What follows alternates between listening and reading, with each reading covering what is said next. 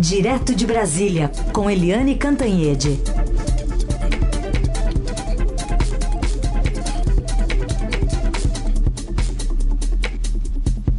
Oi, Eliane, bom dia.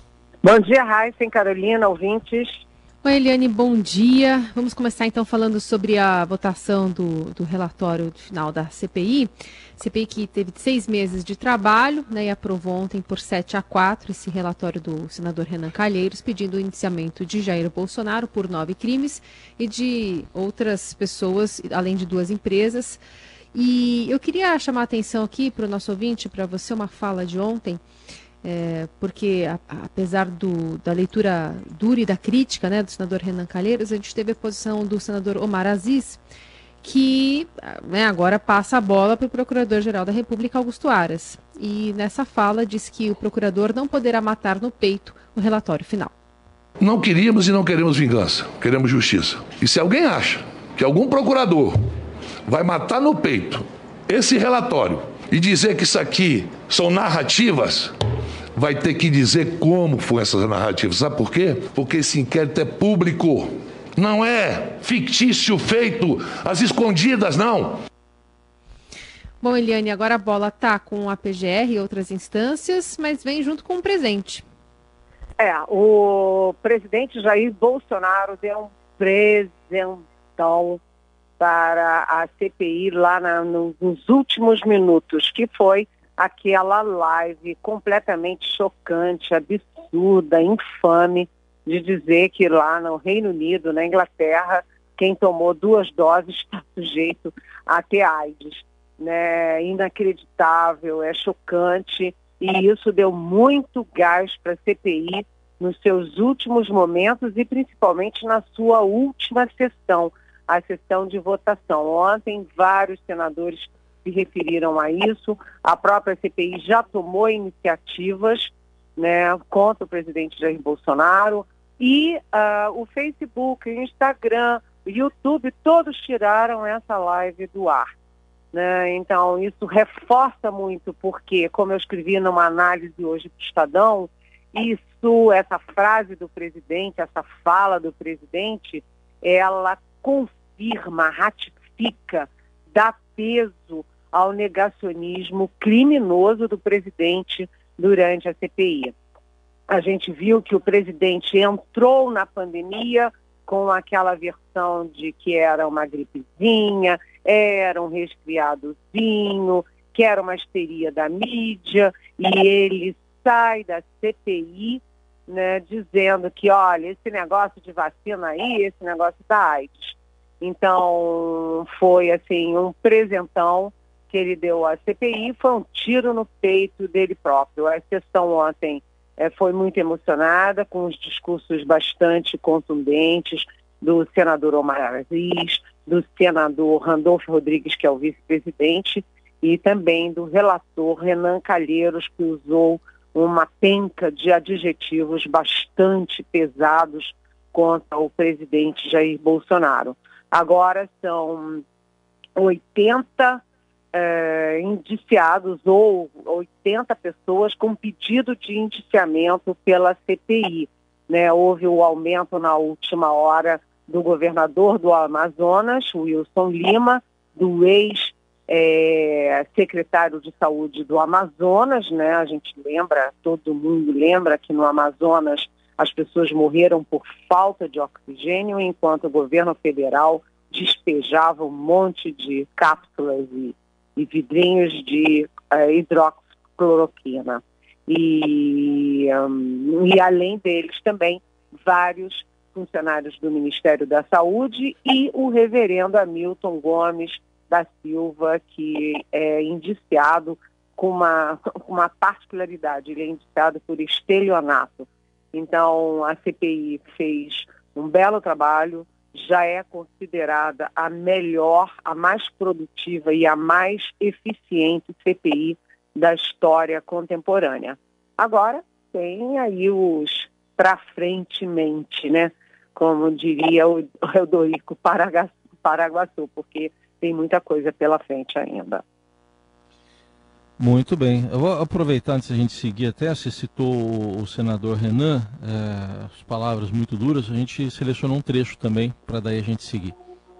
O caos do governo Jair Bolsonaro entrará para a história como o mais baixo degrau da indigência humana e civilizatória. Reúne o que há de mais rudimentar, infame e sombrio da humanidade sabotou a ciência, é despreparado, desonesto, caviloso, arrogante, autoritário, com índole golpista, belicoso, mentiroso e agiu como um missionário enlouquecido para matar o próprio povo. vários adjetivos, né, Helene, muito fortes, e agora nesses nove crimes tem encaminhamentos para a Procuradoria-Geral da República, que aliás é, hoje a entrega do relatório e também para a Câmara dos Deputados. É, é, é, isso, né? A guerra continua. A guerra continua, a CPI hoje vai pessoalmente à Procuradoria-Geral da República para protocolar a entrega do relatório, lembrando que a Procuradoria-Geral da República, ela se debruça sobre os casos das pessoas que têm foro privilegiado. Isso significa Jair Bolsonaro, que é presidente da República, Flávio Bolsonaro, que é senador, Eduardo Bolsonaro, que é deputado federal, o ministro Marcelo Queiroga, entre outros. Né? E também a, a CPI também vai pessoalmente à Câmara entregar o relatório ao presidente da Câmara, Arthur Lira, e aí você cai em outra esfera jurídica que é o crime de responsabilidade, que é o crime mais político e aí depende do próprio presidente da Câmara, ele tem o poder uh, de abrir ou não uh, um pedido de impeachment com base no relatório. Mas, atenção, no caso da PGR, toda tentativa da CPI a partir de agora é se a PGR recusar os nove crimes contra Bolsonaro, né, se não fizer nada, se disser, como eles me dizem nos bastidores, né, procuradores da PGR, dizem nos bastidores, que tudo isso já foi analisado, já foi descartado e que não tem o que fazer, a CPI vai tentar entrar diretamente no Supremo Tribunal com uma ação subsidiária é, civil, então particular, não mais uma ação pública. Na PGR é uma ação pública a CPI pode tentar na, diretamente no Supremo uma ação subsidiária particular. Mas isso não é consenso, como a gente já disse aqui na Rádio Eldorado e que hoje é manchete do nosso Estadão, na, na, no online do Estadão. Por quê? Porque isso depende de é, a, a, PGR não agir, houver des, é, desídia da PGR lavar as mãos não fazer nada.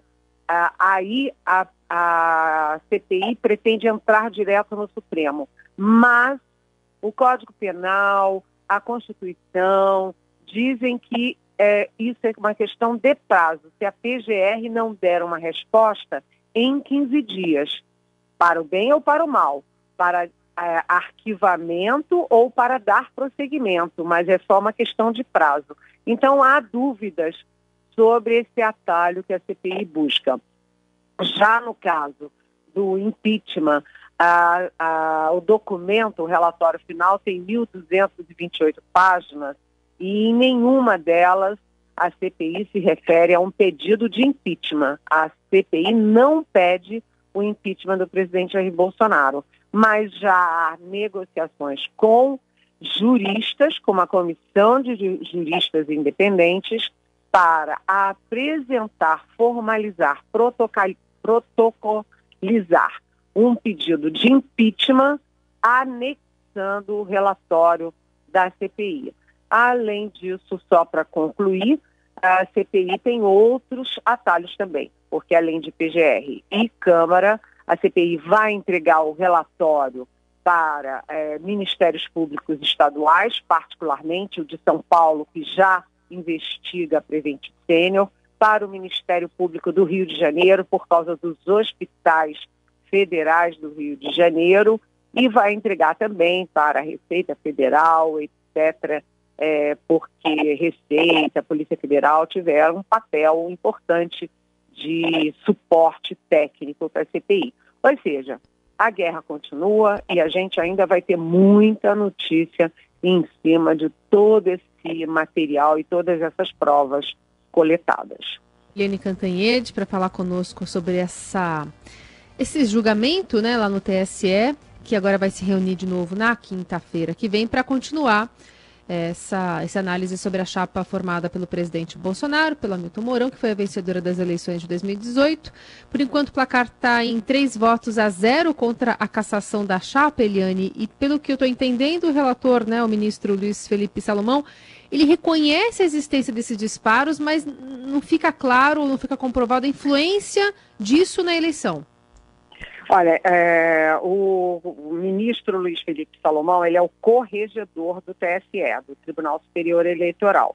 E ele é, votou contra a cassação da chapa é, Bolsonaro e Mourão, porque ele alega que a chapa adversária, que é a chapa do Fernando Haddad do PT e da Manuela Dávila do PCdoB, não apresentou nenhuma prova de que aqueles disparos em massa foram prejudiciais à, à, à candidatura deles.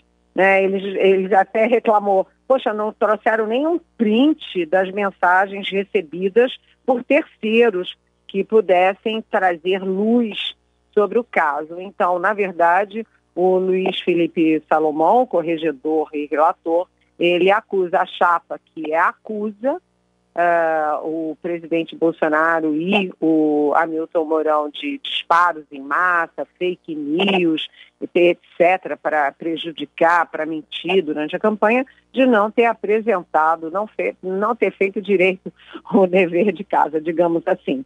E acompanharam o voto eh, do ministro Luiz Felipe Salomão, também os ministros Mauro Campbell e Sérgio Banhos é, a sessão acabou sendo interrompida por causa do horário.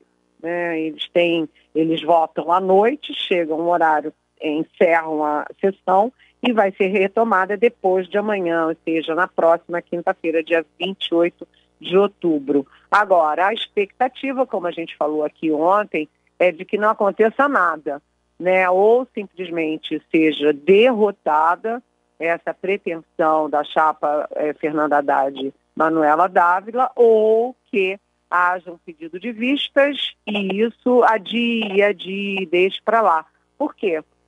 Porque o governo Bolsonaro já teve 2019, 2020, 2021, só falta 2022, que é o ano eleitoral.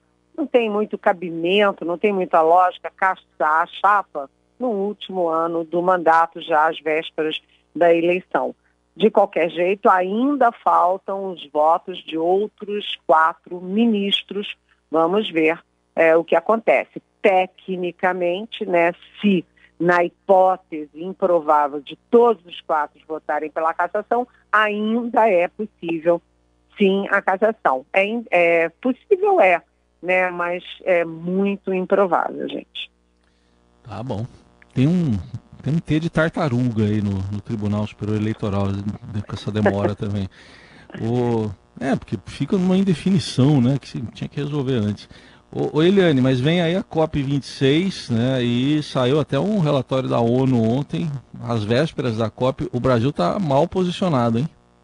Pois é, o Brasil está muito mal posicionado, você tem toda a razão, porque o Brasil foi o país que mais regrediu em metas e emissões. Né? O Brasil está mal nessa foto, o que é de chorar, é muito triste. Por quê? Porque o Brasil é, não é líder é, político, não é líder econômico, não é líder bélico, mas o Brasil é sim uma potência ambiental no mundo. Né? Eu mesmo que, por exemplo, já cobri a Rio Mais 20 lá na África do Sul, fiquei impressionada, maravilhada como o Brasil era reverenciado. Os nossos ministros iam dar entrevista, iam jornalistas do mundo inteiro, ficava aquela roda enorme de jornalista. A palavra do Brasil tinha peso e agora a gente tem a Amazônia pegando fogo, o Cerrado pegando fogo, sabe, as nossas comunidades indígenas atingidas nos seus ideais, nos seus sonhos, nos seus direitos, né? Então o Brasil, né, tá a imagem do Brasil se deteriorando mundo afora numa área, uma área tão sensível de que é a área do futuro. É muito triste isso, né? A COP26 vai ser em Glasgow, na Escócia, e vai ser do dia 1 ao dia 16 de novembro, ou seja, vai ser uma COP longa, né, desses dias. Ela teria sido no ano passado, mas com a pandemia foi adiada para esse ano. E a situação do Brasil é péssima, mas a situação do mundo também não está muito boa, né?